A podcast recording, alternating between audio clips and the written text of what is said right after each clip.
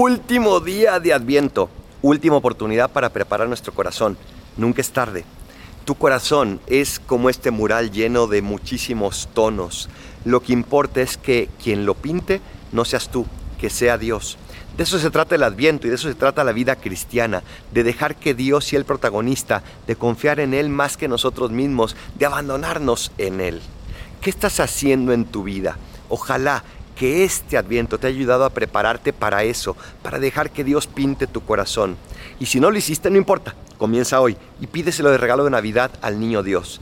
Y hoy por la noche nos vemos en misa para recibir este abrazo de Dios que se hace carne por amor a ti.